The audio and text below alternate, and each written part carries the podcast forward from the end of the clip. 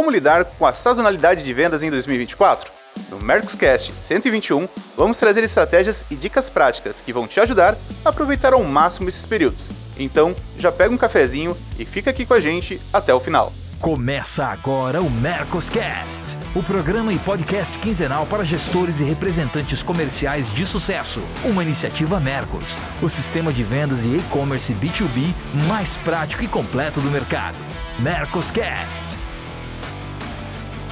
Olá, sejam bem-vindos. Eu sou o Rafael Hart, gerente de contas na Mercos, e esta é a minha estreia como host no Mercoscast. Estou muito feliz em fazer parte deste, que é o primeiro episódio do ano de 2024. Hoje vamos falar sobre sazonalidade nas vendas e como você pode se preparar e elaborar um planejamento para lidar com esse período. Para isso, quero chamar Cassiano Bensorf, gerente regional de vendas da Philips Valita. Ele possui uma sólida carreira na área comercial em diversos segmentos. Cassiano, muito obrigado por aceitar nosso convite e seja bem-vindo. Estou extremamente feliz por retornar. Muito bom dia para todo mundo. Bom dia, Rafael. Bom dia, Caetano. Prazer dividir a mesa de novo aí, tá, Caetano? Quatro anos depois, estou bem feliz. Feliz também por, por, pelo convite. Obrigado a Thaís, obrigado a você. E vamos juntos aqui trocar uma ideia e, e ver o quanto a gente consegue se complementar nesse tema tão importante é, no, no, no calendário de vendas, vamos dizer assim, né? Convido também nosso parceiro de longa data, Marcelo Caetano. Marcelo, preparado para mais um Mercoscast em 2024?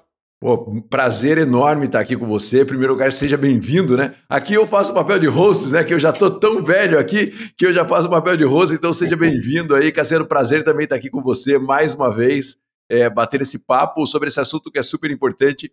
E por incrível que pareça, ontem eu estava conversando com um cliente e ele falou sobre sazonalidade e vou contar um, um caso aqui para vocês que é muito importante para líderes e para empresários refletirem um pouco sobre isso. Então, estou muito feliz de estar aqui mais um ano aqui no Mercoscast.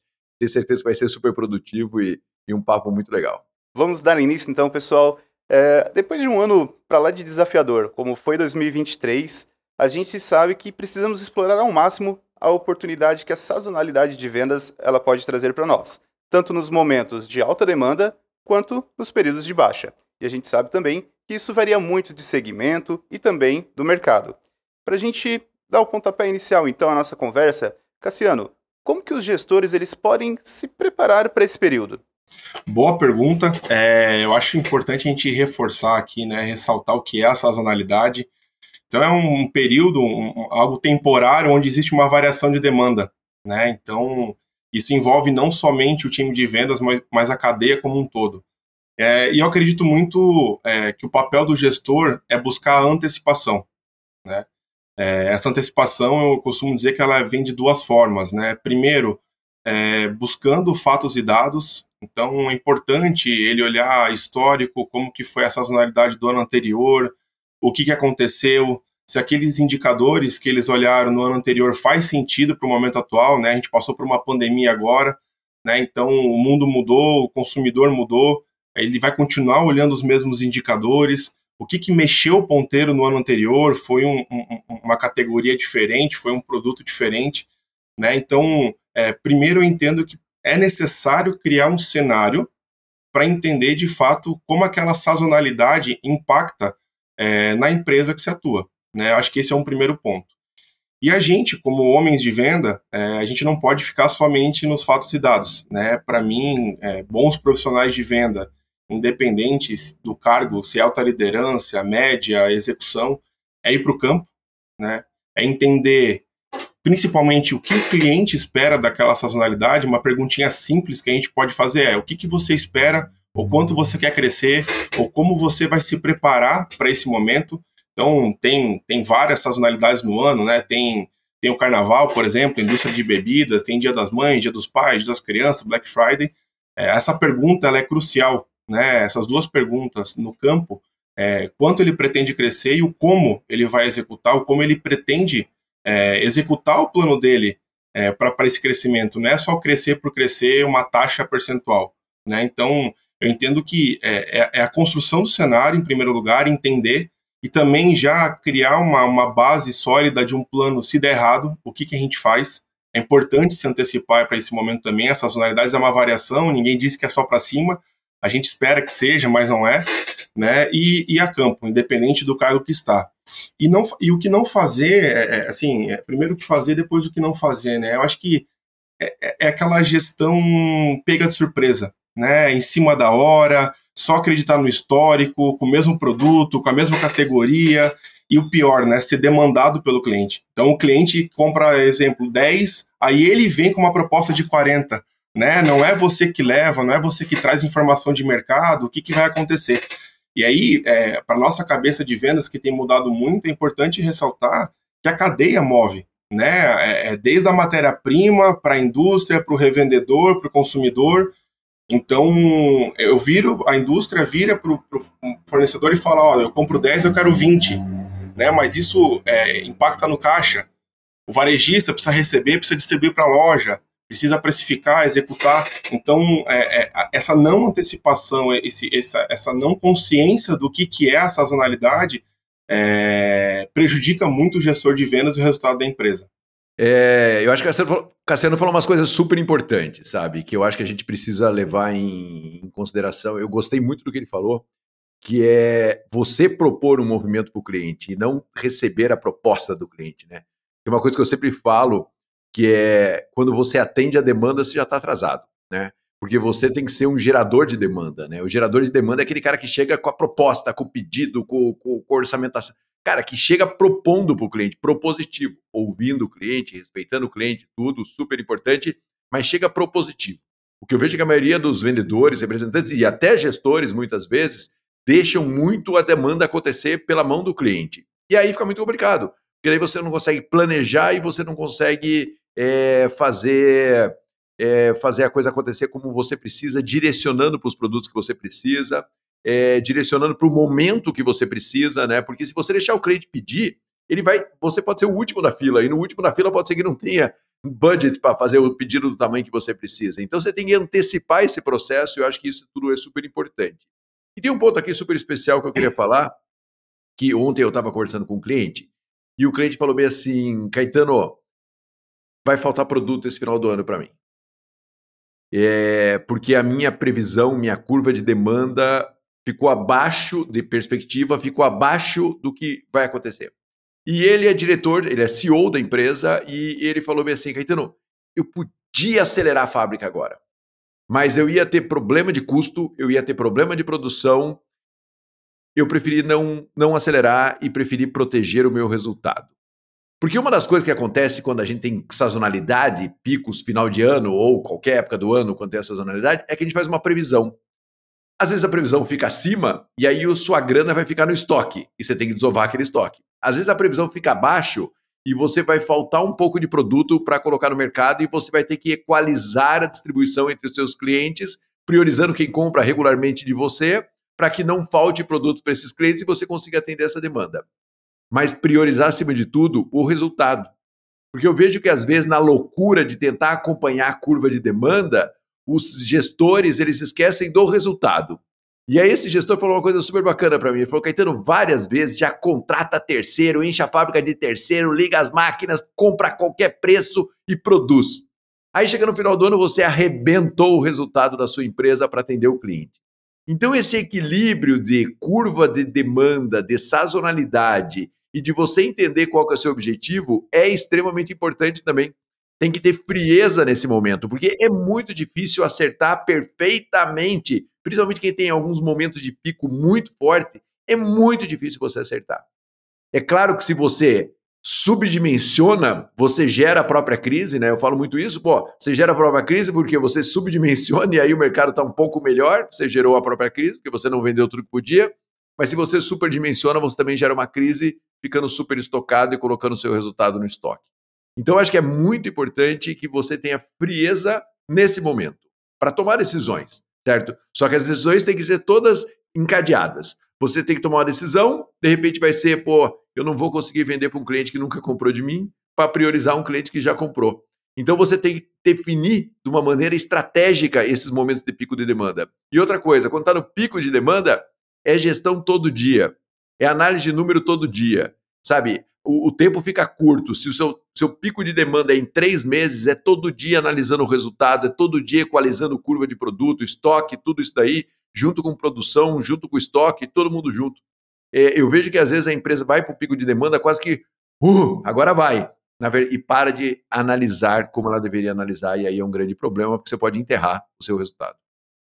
Então, acho que você trouxe um ponto importante. Eu, nos últimos seis anos, mais ou menos, eu vejo uma temperatura extremamente alta entre a área de vendas e a área de supply. Né, o famoso SNOP, Planejamento de Vendas. Porque esses caras também são responsáveis né, pelo custo de estoque, são responsáveis pela, pela manutenção do estoque, enfim. E a gente, se deixar, o vendedor é sempre otimista.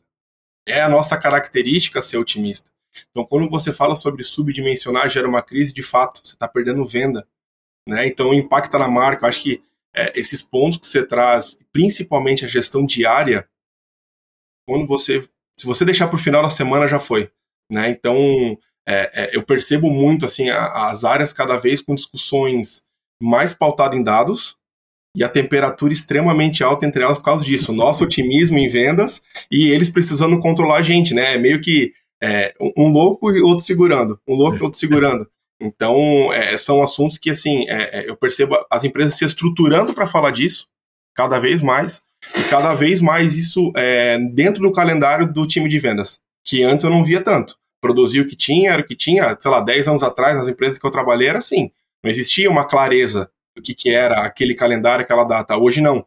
Hoje eu já saio, por exemplo, para uma, uma Black Friday sabendo o que, que eu tenho qual é o tamanho do mercado, como que vai dimensionar, como ele vai ficar é, dimensionado pela previsão.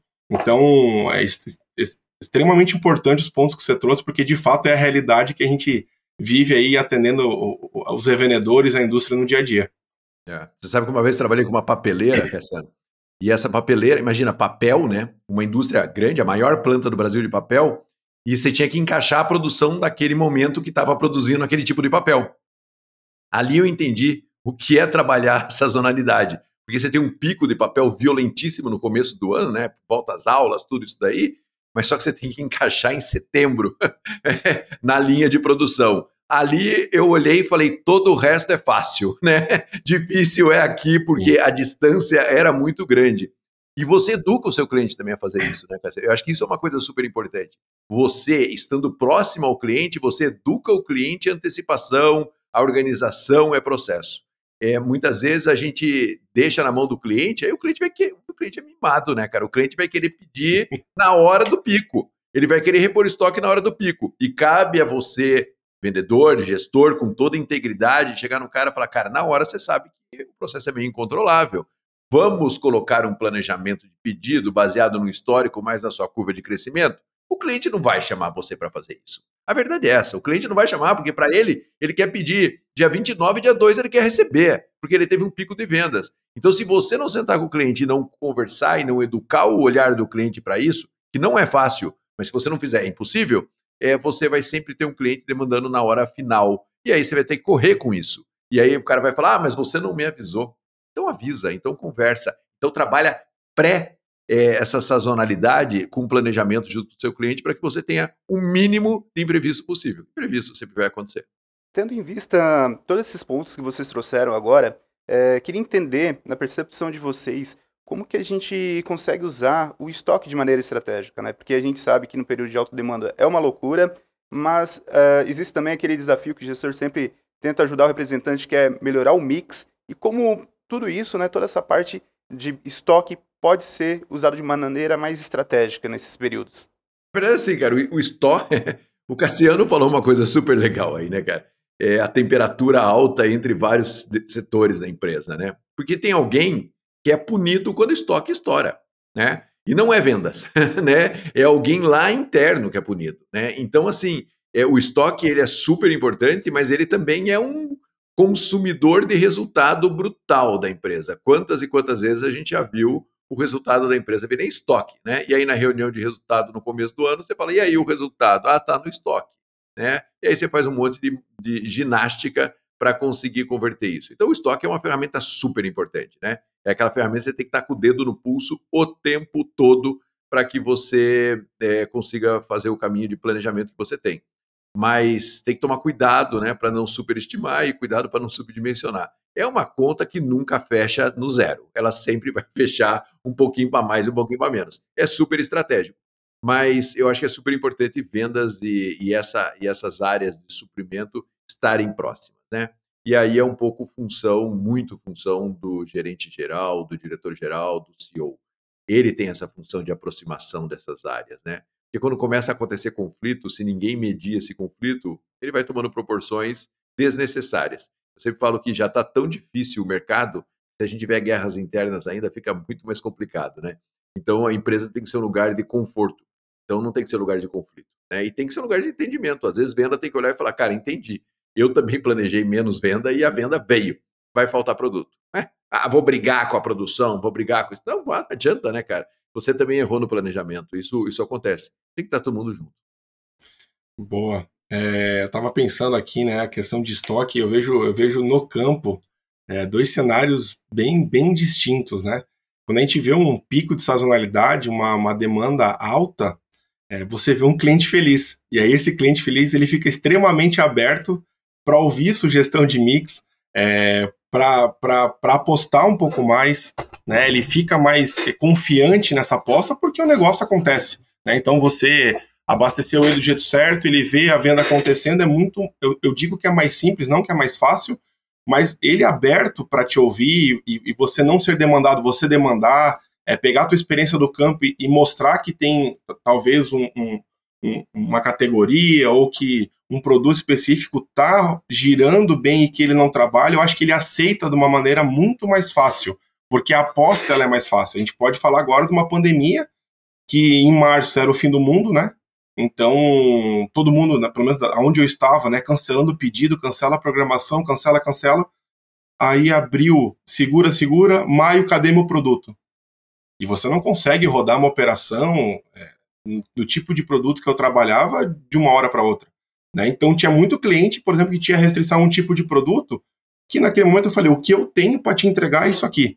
E o cara aceitou e vendeu, né? Porque ele precisava. É claro que é uma situação extrema, como uma pandemia, a gente espera que não aconteça de novo, mas esse, essa, essa alta demanda ajuda muito o vendedor nesse momento. E na baixa sazonalidade, eu entendo que é um cenário muito desafiador, e aí eu entendo também que é um, é, aumenta a obrigação do gestor. É, por que, que aumenta? Porque quando o negócio está difícil, quando a sazonalidade não veio, quando a variação não aconteceu, a demanda não aconteceu, é fácil você ficar aqui cobrando, cobrando pelo telefone ou fazendo call toda hora, que até para o vendedor enche o saco, porque ele recebe não todo dia. E aí é, o gestor também. Então, para mim, aumenta o papel também da liderança e da alta liderança ir para o campo junto para entender o que, que, a empresa pode fazer de diferente ou pode se reposicionar e o viador junto. Não, na, na, verdade, se não existe super-herói, não é que eles vão para resolver.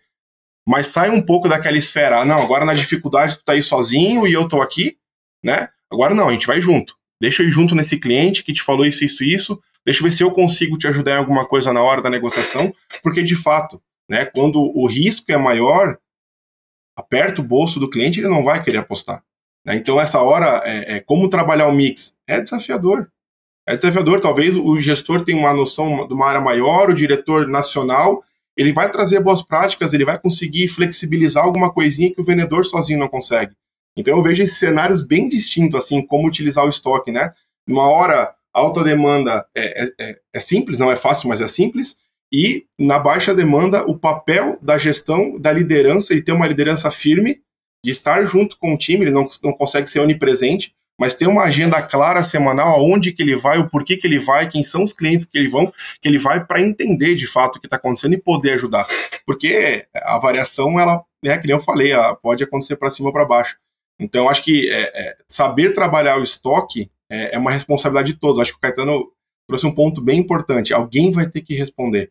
Só que não dá para o tempo todo isso virar confronto. Né? Então tem que ter o conforto do cara falar assim, ó, oh, estocado, me ajudem aqui vendas, cria um plano e segue a vida. Né? Se deu errado, todo mundo é, é corresponsável por isso. Né? Então, acho que tem diversas formas, mas também existem diversos cenários que a gente pode trabalhar estoque, categoria, mix, etc. É, e, é, e é louco isso, né? Porque, assim, por exemplo, essa, esse caso da empresa que eu falei para vocês. Para o CEO, deu certo. Ele, ele vai vender com lucro.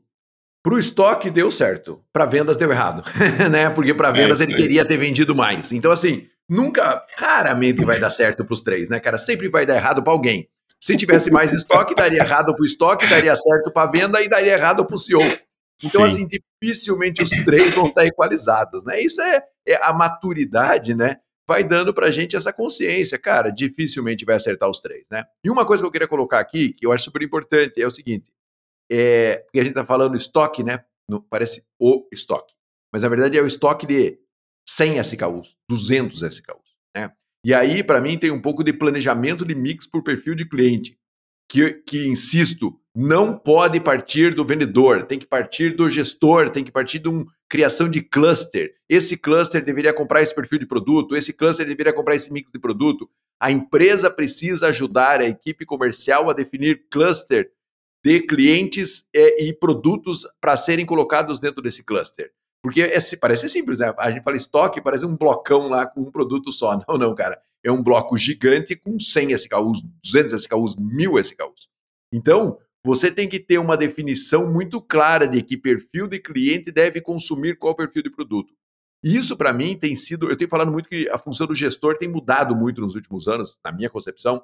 O gestor tem que começar tem pensado mais nisso, às vezes, do que em outras coisas que ele pensava mais antigamente.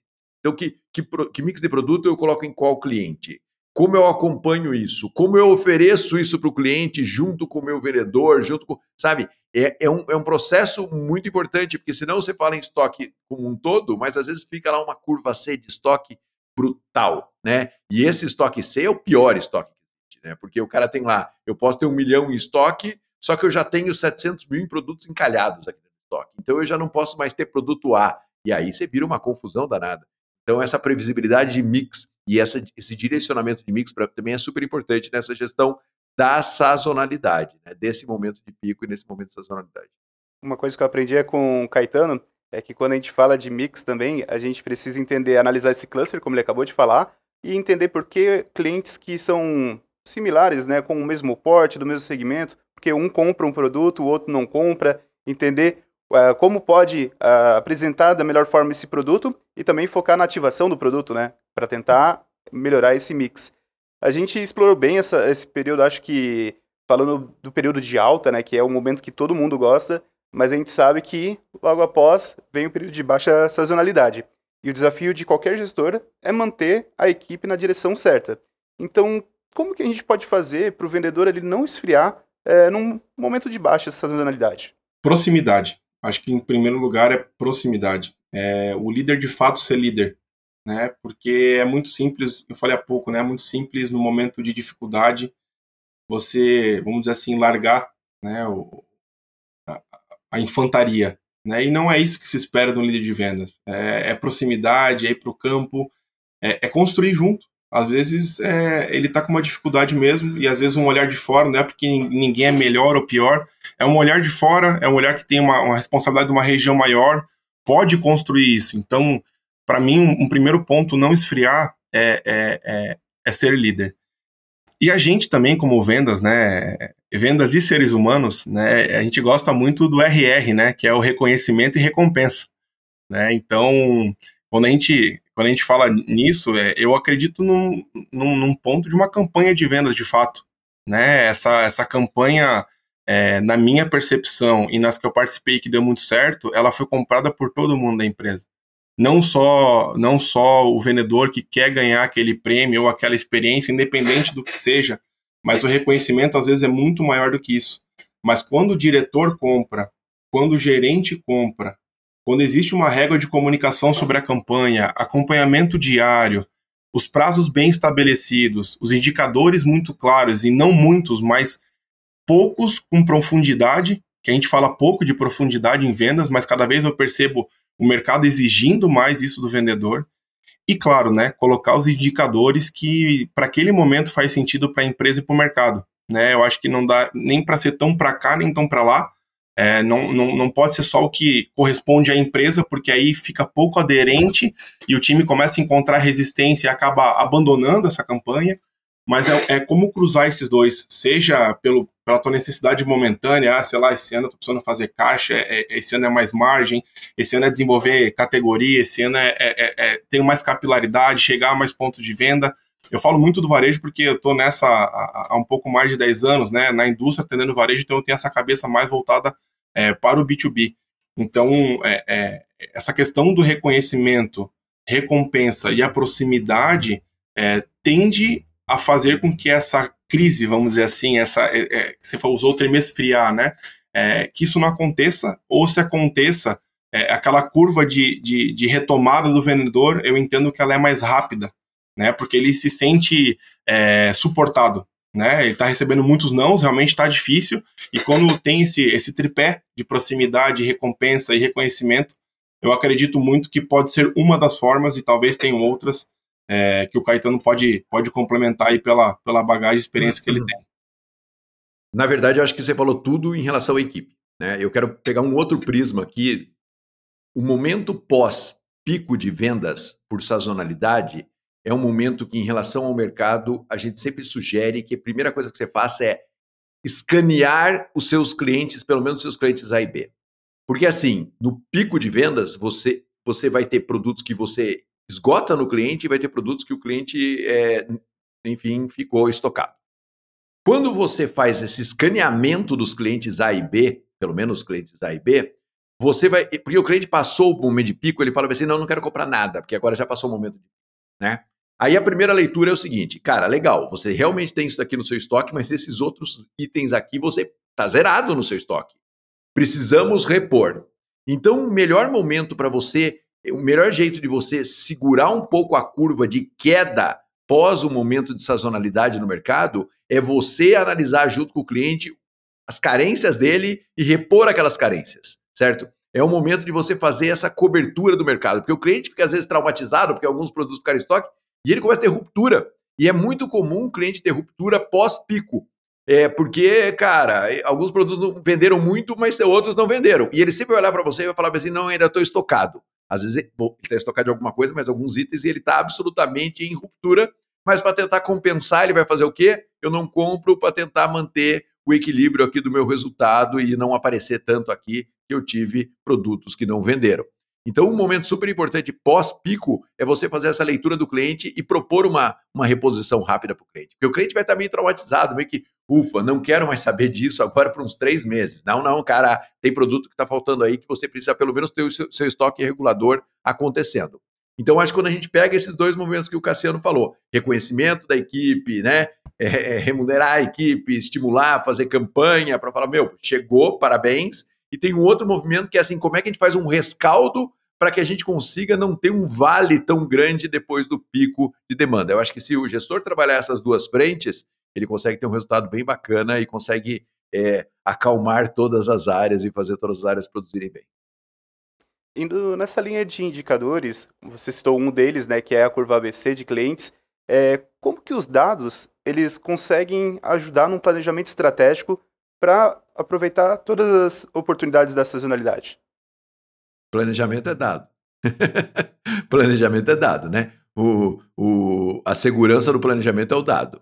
A ousadia do planejamento já não é o dado. A ousadia já é já é um pouco da atitude, já é um pouco do direcionamento, já é um pouco de vários fatores. Mas a, a, a do planejamento é dado. Não tem gestão sem dados. Você vê que eu falei aqui em alguns momentos, cara, tem que olhar todo dia, tem que bater estoque, tem que tá, analisar todo dia. É, hoje em dia, gestão é dados. Gestão que não está direcionada para dados hoje em dia. Direcionada para dados já não é fácil. Se não tiver direcionada para dados, aí você tem um problemão enorme. É dado todo dia. Eu trago, eu trago esse ponto, é, complementando o Caetano, para o lado comportamental. É, muito se fala aí do, do o termo data driven, né, orientação para dados. E eu percebo essa, essa transformação no mundo das vendas que o bom vendedor de antigamente, é, se ele não se atualizar, ele não tiver essa dinâmica clara para ele do quanto isso ajuda, ele tem ficado pelo caminho. Eu lembro que é, é, pô, sou filho de representante e, e, e é, um, é, uma forma de olhar a venda. Meu pai está quase 40 anos no campo. Quando ele, quando ele vê, ele me vê analisando, ele fala: para que isso? Né? Então, assim, A venda mudou, né? A orientação para dados mudou e eu vejo muitos vendedores ficando pelo caminho. E quando a gente olha essa parte comportamental de ser orientado por dados, eu entendo que é uma das formas de prestação de serviço do vendedor. Por quê? Pensa num comprador que recebe X fornecedores por dia. Aí tem um fornecedor que ele tem que olhar tudo, porque o vendedor não sabe de nada. Ou sabe muito pouco. Agora tem aquele é, fornecedor que ele já chega pronto. Caetano trouxe um ponto há pouco que é importantíssimo, a ruptura. Né? Já vi cliente falar, nem me aparece aqui, acabei de comprar. Tá, mas eu preciso fazer a cobertura do teu estoque. Só que você, é, claro, num pequeno varejo você vai ter que fazer contagem de estoque, mas quando você atende redes informatizadas, etc., é, é, o, é o dever do vendedor ter um controle daquele sellout, um controle né, da venda, um controle do que foi vendido, do que, que não foi, o que, que vai fazer com aquele produto que ficou mais estocado, o que, que repõe. E é natural que o comprador dê um pouco mais de atenção para aquele vendedor que tem isso na mão, porque de fato você demonstra interesse no negócio do cliente. É mais simples de fazer negócio, a conversa fica mais na linguagem do cliente. É, não é mais fácil, mas é mais simples. Então, é, essa parte comportamental, né, é, falando de planejamento estratégico, é, é, ter o indicador correto é importante né? É, como que a gente, os gestores podem ajudar? É, fomentando isso no time. Né? O nosso papel como vendas aí com a tecnologia, se a gente não se reinventar, se a gente não olhar para outras coisas que a gente não fazia, aí vai vir uma galerinha aí com 20, 22, acelerada, uma facilidade para a tecnologia que é simples, talvez eles vão criar o próprio aplicativo deles para ficar mais fácil, né? Eles têm essa, essa, essa característica, essa nova geração.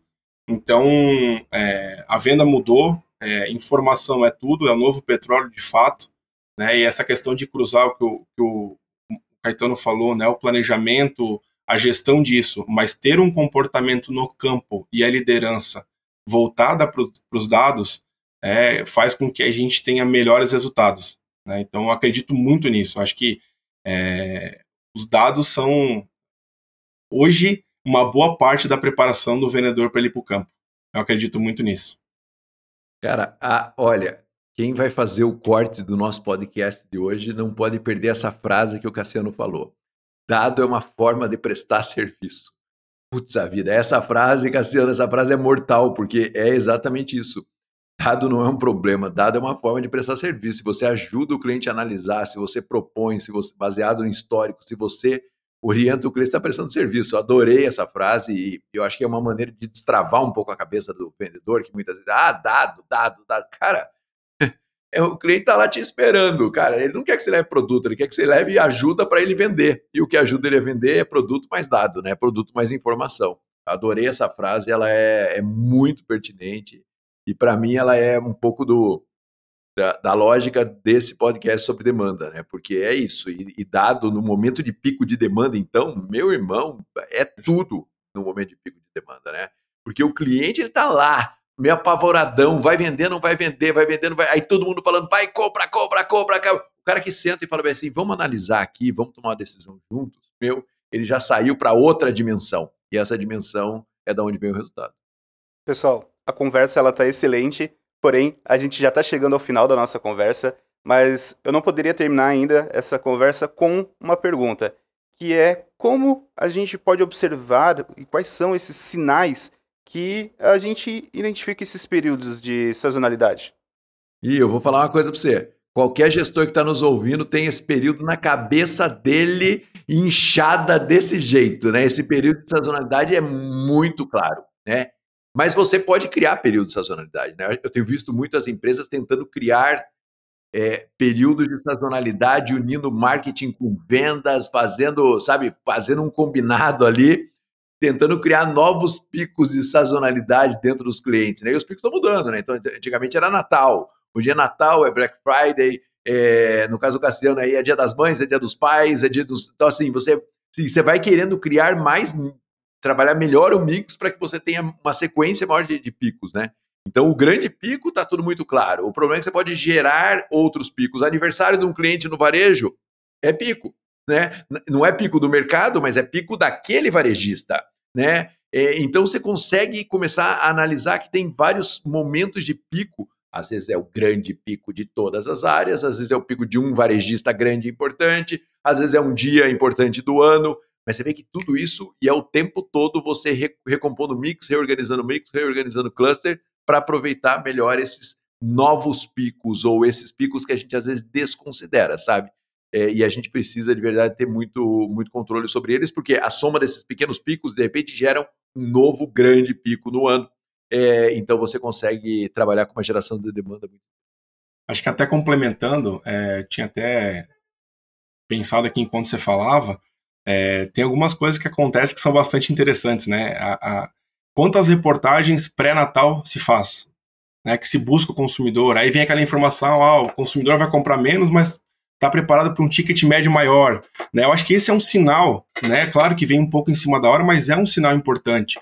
Tem algumas, algumas empresas, algumas indústrias, assim, algumas categorias que elas compram aquela pesquisa de, de é, para saber o clima, como que vai ser para o ano, tanto para o verão quanto para o inverno, né? Então, é, ducha, chuveiro, aquecedor, como ar-condicionado, ventilação, muito pelo que a gente foi construindo no bate-papo de hoje, né? Sobre a questão de se planejar, não, não subplanejar, nem acima, né? E, e, e essa questão de, de você conseguir é, atrelar dados macroeconômicos, é, que, é, pesquisa com consumidor, pesquisa com órgãos responsáveis por determinada, é, determinado, determinada fonte, ponto, enfim, é, alinhado com o que está na cabeça do gestor, né? O calendário promocional do seu cliente, o calendário do ano, às vezes também você pode gerar uma demanda com reposicionamento de um produto, você estava numa faixa de preço aqui, você quer reduzir, você quer trabalhar, você também estimula uma sazonalidade daquele produto.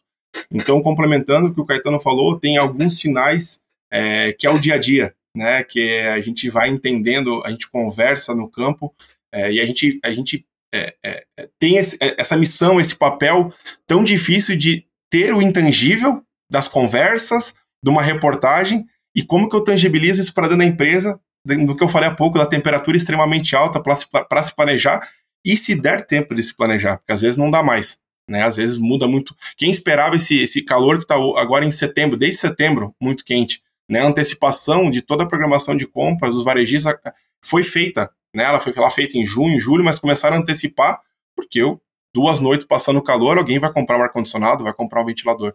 Né? Então tem, tem sinais que, que, que, além dos dados, é, é muito do dia a dia que traz para a gente, além, claro, né, essa, essa visão clara que está na cabeça do, do, vendedor, do gestor da indústria, daquele calendário ou daquele tanto dos seus clientes ou o calendário do, do ano, né, as datas comemorativas, etc. E chegamos ao final do episódio de hoje. Espero que você tenha aproveitado todas as dicas e estratégias aqui compartilhadas. Cassiano, muito obrigado por aceitar o nosso convite. Rafael, eu que agradeço imensamente a oportunidade de retornar aqui para participar do, do Mercoscast, que eu acompanho há algum tempo. É, obrigado, Thaís, pelo convite. Rafael, Caetano, dividir aqui essa, esse bate-papo contigo é uma honra. Além de uma honra, é um aprendizado. Né? É, é nessa hora que a gente vê o quanto existe de complementariedade, né? o quanto outras visões fazem da gente profissionais melhores de vendas. Então eu saio daqui muito feliz com, com, com o tema, com as discussões e agradeço novamente a, a, a, a oportunidade e disponibilidade para que eu pudesse participar. Caetano, obrigado pela parceria e depois desse Mercoscast a gente se sente preparado para 2024, não é mesmo? Com certeza. E acho que a Cassiano falou uma coisa super importante, né? Tudo na vida é aprender e ensinar. Tudo na vida é uma troca, né? Eu acho que para gente que está na liderança, para gente que está em qualquer área comercial, e qualquer área na vida, na verdade, é isso, né? Essa complementariedade que ele falou muito bem, né? São pontos de vista diferentes, por vezes divergentes, mas que faz a gente chegar é, num denominador interessante para todo mundo. Cassiano, foi um prazer dividir essa, essa bancada aqui no Mercoscast com você também, e tenho certeza que a gente vai se encontrar muito por aí. E você que nos acompanhou até o final desse episódio, muito obrigado. Espero que com essas informações que foram compartilhadas você se sinta preparado para iniciar o seu ano de 2024. Então, para finalizarmos, não se esquece, siga o nosso canal, se inscreva, curta e deixe aqui o seu comentário com o seu feedback. Se você ainda não segue a gente, siga a Mercos em todas as redes sociais, Mercosoficial. Se inscreva lá e fique a par de todas as novidades que ainda estão por vir. Daqui 15 dias, nos vemos no próximo Mercoscast. Até breve e boas vendas!